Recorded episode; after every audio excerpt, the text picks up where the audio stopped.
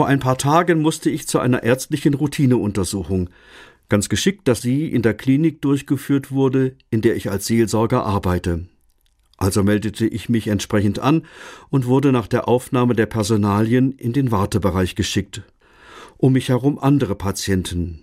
Ich war sicher, dass es schnell gehen würde. Ich hatte ja schließlich einen Termin. War dann aber nicht so. Zuerst kam eine Patientin wohl von der Intensivstation. Eine Menge Geräte hing am Bett und gleich drei Personen als Begleitung dabei. Die hatte natürlich Vorfahrt. Und ein alter Herr, der erst nach mir gekommen war, wurde dann auch gleich hereingerufen. Jetzt wurde ich langsam ungeduldig und auch ein bisschen sauer. Ich hatte ja schließlich noch etwas anderes zu tun, als hier herumzusitzen und zu warten. Zu lesen gab es außer Infobroschüren über Krankheiten nichts. Ich hatte auch nichts mitgebracht. Sollte ja schnell gehen. Frust machte sich breit. Aber bevor mein Frust weiter gewachsen ist, kamen meine Gedanken in Fahrt. Was waren das für Menschen um mich herum? habe ich mich gefragt. Die alte Frau mit dem Rollator, die Mühe hatte, Schritte zu machen.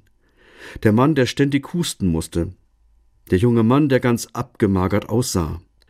Menschen von Krankheiten geplagt und sicherlich voller Hoffnung auf Hilfe, aber vielleicht auch voller Sorge. Erst recht die Patientin von der Intensivstation.